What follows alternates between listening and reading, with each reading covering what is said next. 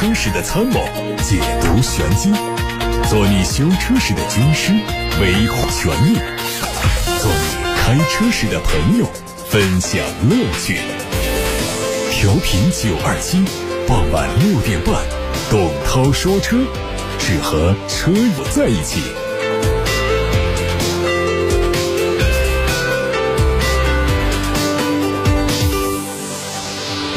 各位好，我是董涛，六点半到七点半，董涛说车的时间，欢迎大家把选车用车的问题，还有汽车消费维权的投诉发送到直播间来，八六八六六六六六，楚天交广呼叫中心热线正在开通，还有董涛说车的微信公众号可以图文留言。一起来看今天的汽车资讯，今天头条关于新的技术，说广汽埃安官方日前发布预告说。它的石墨烯基超快充电电池即将量产搭载，这项技术将在近期正式发布。根据目前的信息来看，电池可以实现八分钟充满百分之八十电量，车辆 NEDC 的续航可以达到一千公里，并且这个电池经过了军工标准专属电池的安全认证。早在去年五月份，二零二零年五月份，广汽集团就曾经宣布，它的石墨烯基电池的量产研发工作将在二零二零年底从实验室走向实车，广汽埃安品牌车型将率先搭载。外媒说，美国国家公路交通安全管理局要求特斯拉召回十五点八万辆 Model S 和 Model X，原因是媒体控制单元故障可能会导致触屏无效，构成安全风险。据悉，这项故障会导致触摸屏在五到六年内失灵，造成包括自动驾驶辅助系统、转向灯功能、后视镜影像丢失、车内加热、空调除霜和除雾系统等出现故障。经过漫长等待，奔驰终于宣布将在本月二十号通过在线直播的方式推出全新的 EQA，今年上半年在德国和中国工厂同步投产。从获得的内饰效果图看，奔驰 EQA 采用了简约的设计风格，很多蓝色元素的加入，进一步凸显了新能源汽车的身份。细节方面搭载了悬浮式中控屏，中控屏下方配了三个可以发光的蓝色通风口。官方介绍，新车还可能会搭载带有电子智能功能的导航，可以算出到达目的地的最快路线和时间。在外观方面，新车的整体轮廓基本跟全新一代的 GLA 保持一致，配备了全新造型的前大灯组，封闭式前格栅整体造型和 EQC 的前中网相似，但是采用了更多镀铬装饰条进行点缀。动力方面用的是三种不同动力的电机，最大功率分别是两百零四匹、两百七十二匹和三百四十匹。电池方面将推出容量介于六十至一百一十千瓦时的多种版本，最小容量的电池组的车型续航里程为。四百公里。海外媒体曝光了一组宝马新款 X4 LCI 车型的路试照片，计划在今十一月份在海外市场正式发布。外观方面看到了全新家族式的大尺寸双肾格栅，两侧的头灯组和车尾灯组的造型也是更加狭长。车尾下方选上了粗壮的双边单出式排气，进一步提升车型的运动感。用的动力是 3.0T 的直列六缸涡轮增压发动机加48伏轻混系统所组成的总成，最大功率是279千。千瓦，传动系统是八速手自一体，并且配备了 xDrive 四驱系统。路特斯官方传出消息，路特斯武汉工厂将在二零二二年建成投产。首款国产车型是以中大型 SUV，基于沃尔沃 SPA 二平台打造，目前已经开始在海外进行路试了。尺寸方面，车长达到四米九，车宽超过两米，轴距将近三米，将提供四座和五座两种版本，兼顾商务、运动两种需求。动力用的是沃尔沃的 2.0T 涡轮增压发动机，另外还会提供纯电动版本，NEDC 工况下的续航里程五百七十九公里。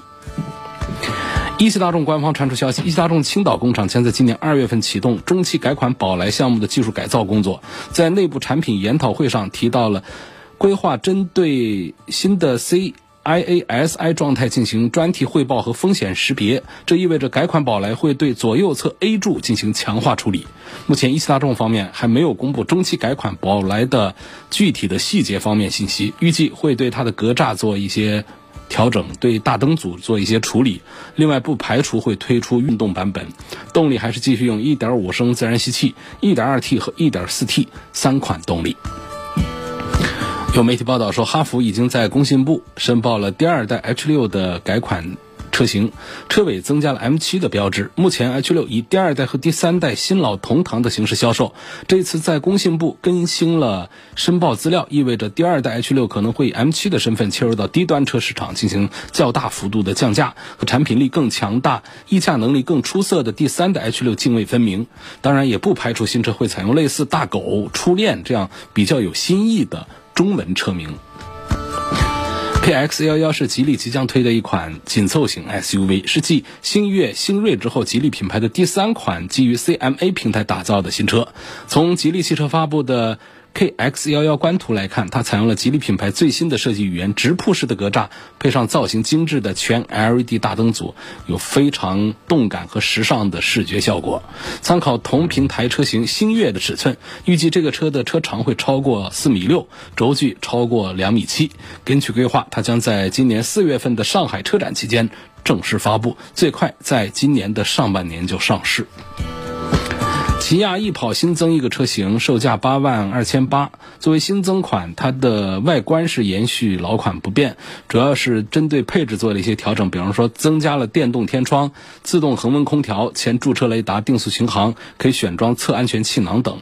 动力用的是一点四升的自然吸气。新款的广汽传祺 GA4 将在今年的一季度上市。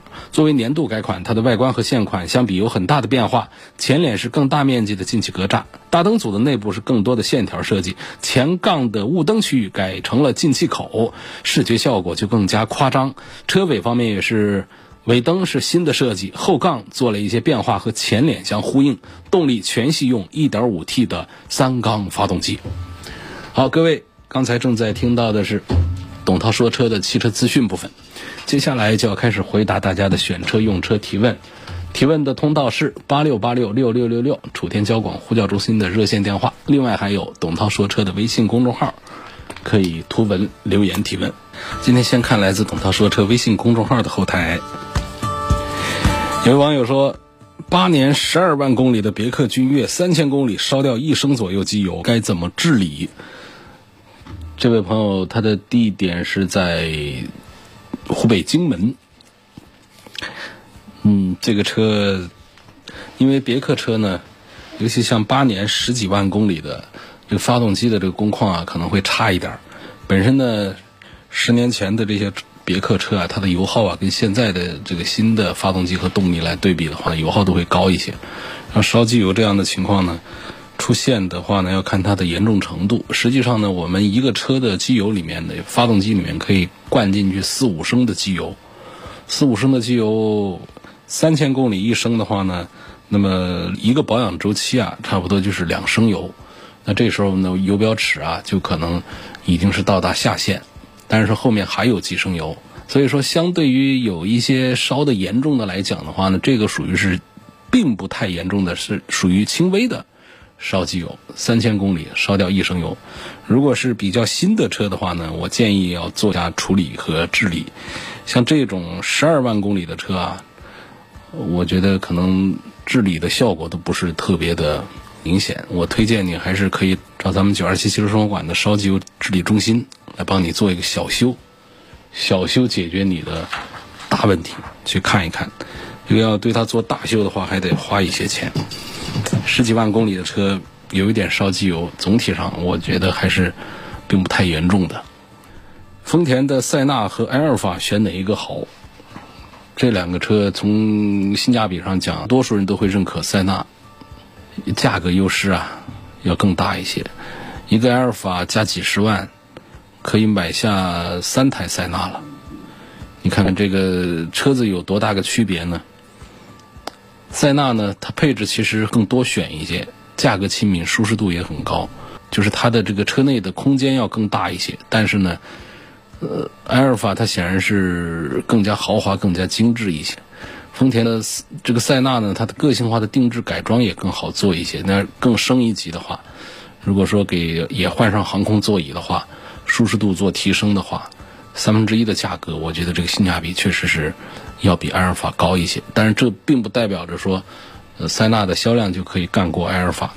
问题我们中国的车主们恐怕是更愿意加价来买这些热门的车，所以埃尔法呢，它的销量仍然是比塞纳要更大一些。塞纳是平行进口的方式，埃尔法和威尔法呢，它分别是由广丰和一丰引进到 4S 店展厅里面进行销售的。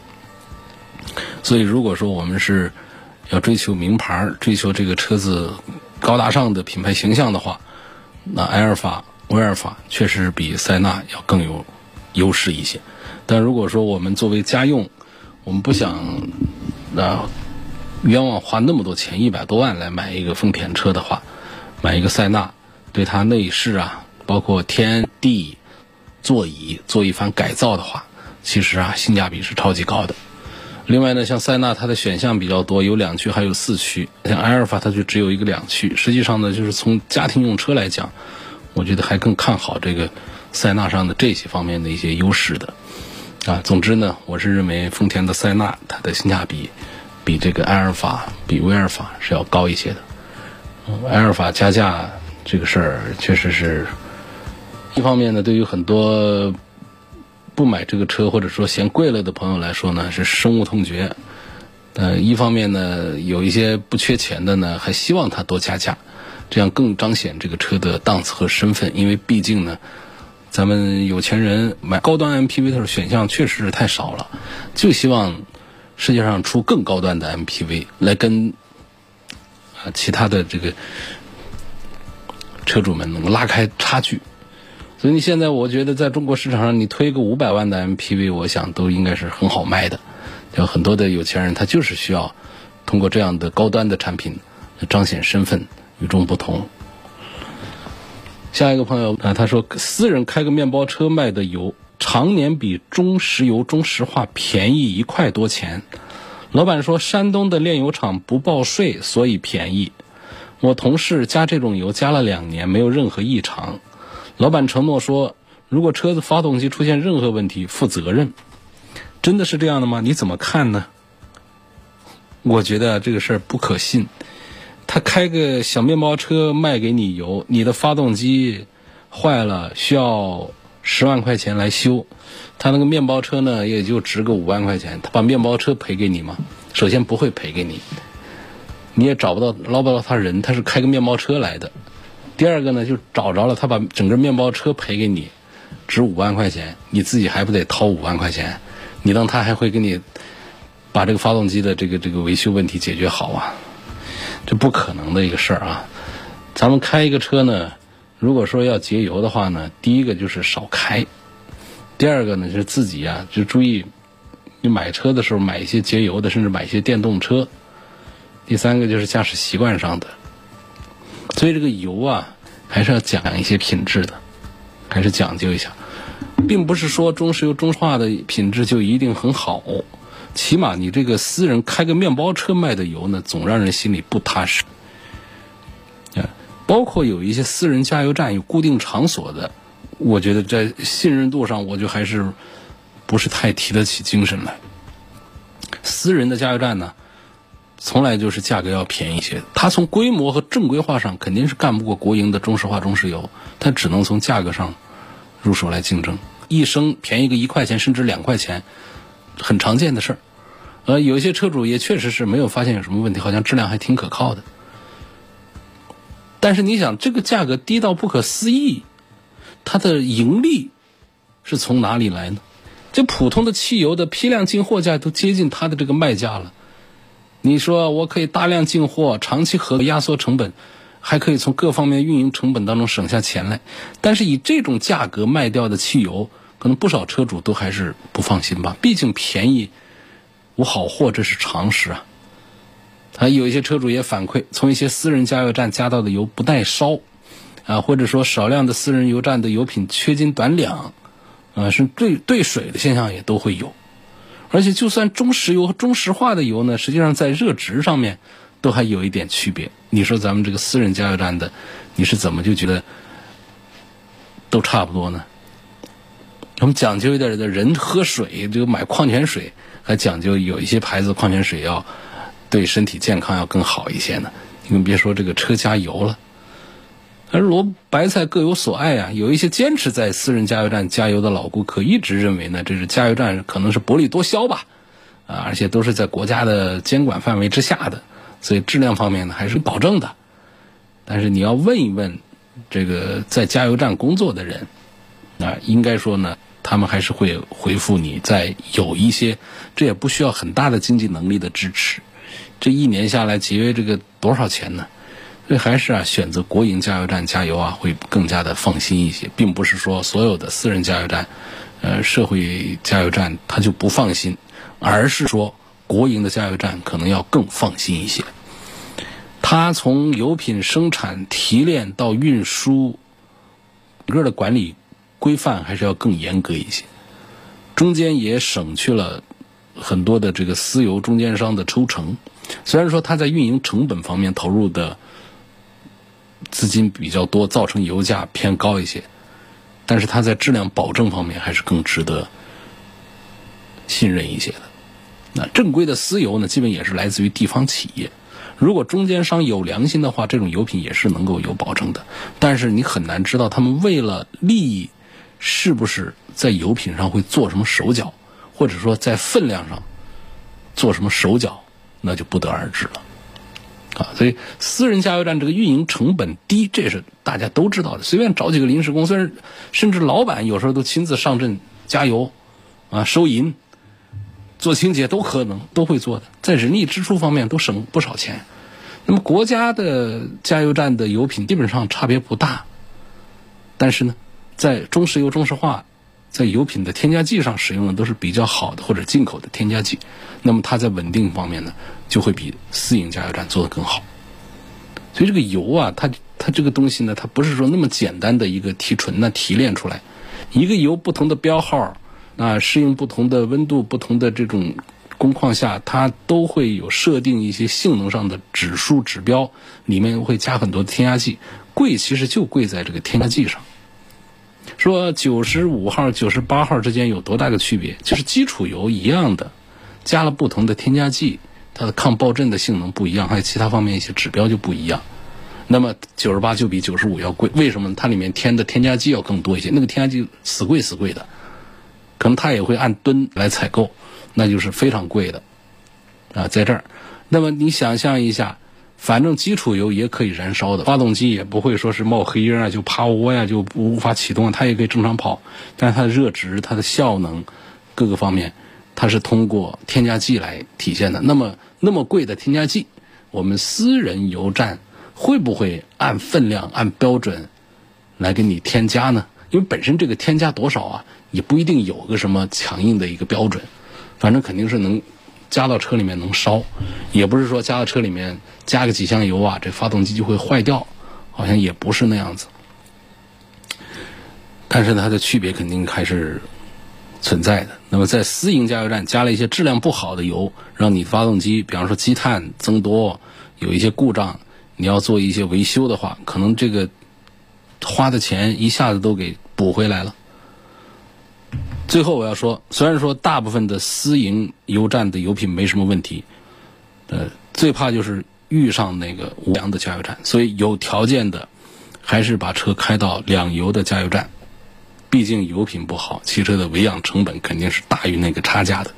至于刚才这位朋友反映的，他开个面包车加油这个事儿本身，我觉得都是非法的。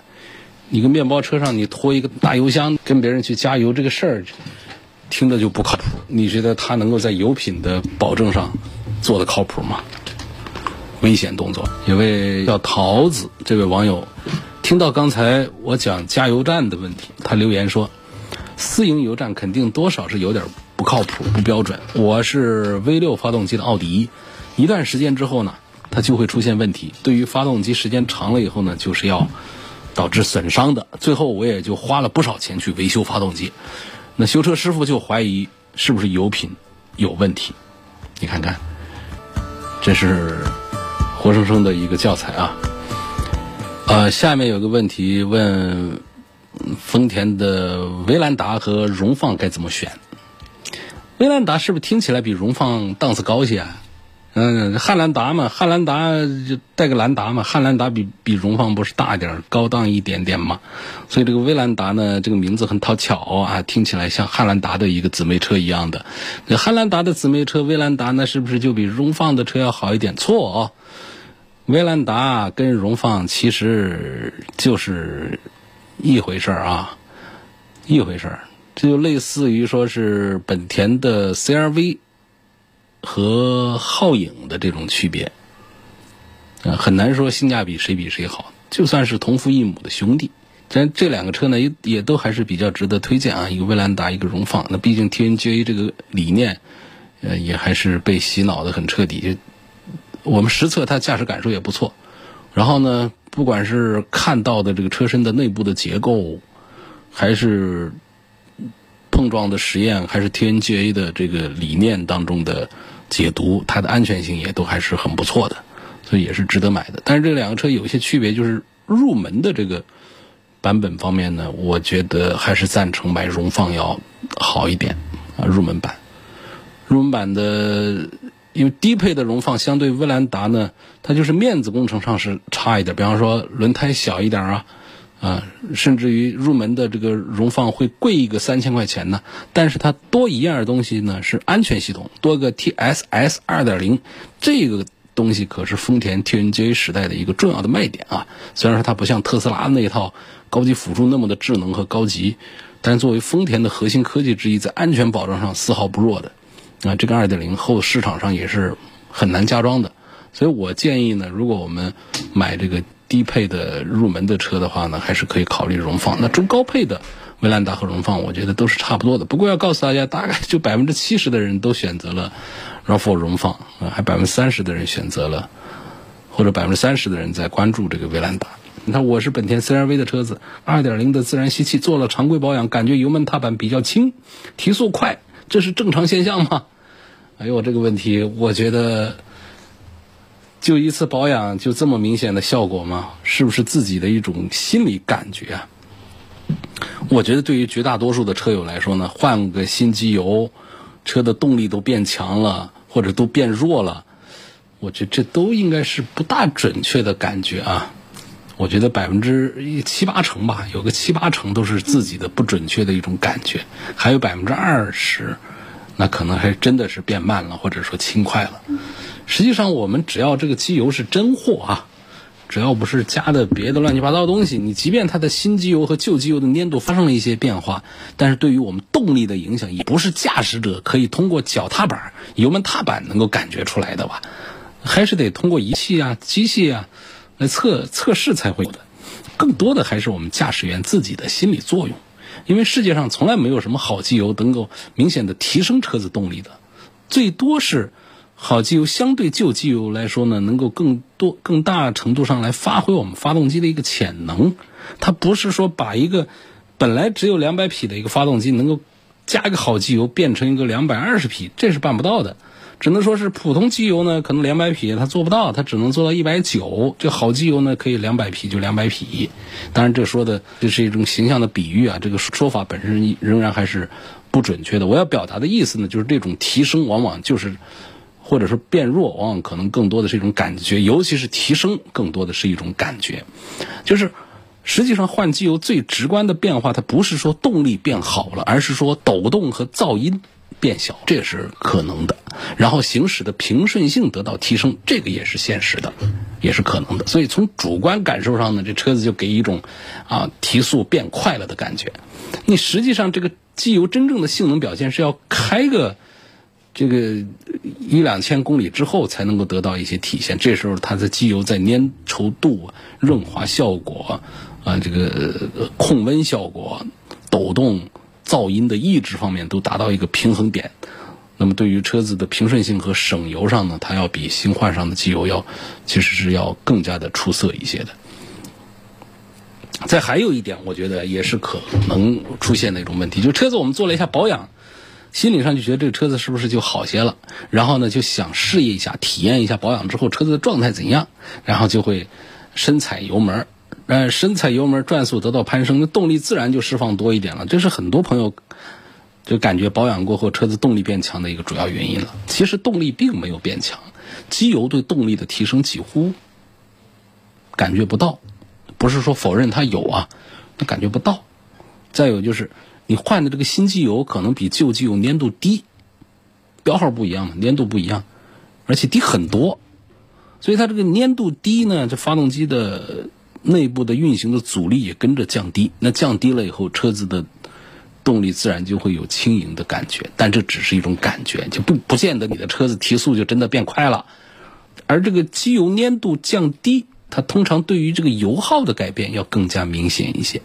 它对于提速并没有太多变化。总而言之啊，就是我们车主感觉换了新机油之后，车子提速变快，可以比较明确的是车主的自己的感觉不准。即便是新机油的粘度低，降低了发动机的运行阻力，但是这种发动机运行环境的改变，通常也是很难让我们驾驶者能够通过一个油门踏板能够感觉到的。下一个朋友问到十五万公里的途安。要做哪些保养？那这个你就十几万公里的，你就不要按照我们简单的保养手册上的来了。保养手册上通常都会跟你讲的，就是每一万公里要做哪些，就一万公里一个保养周期啊，就机油机滤是得换的，然后每隔一万公里会有一些空滤啊、气滤啊、空调滤芯呐、刹车油啊、火花塞啊、变速箱油啊这样的一些变化。它是呃不停在变的，通常每一万公里是小修，但是四万公里呢会有相对大一点的多一点项目，但最多的项目是在出现在六万公里，六万公里会机油机滤、空气滤芯、汽油滤芯、空调滤芯、变速箱油、这火花塞这些，甚至于你五万公里没换过的刹车油，这会儿可能都得换了，就这一次是最花钱的。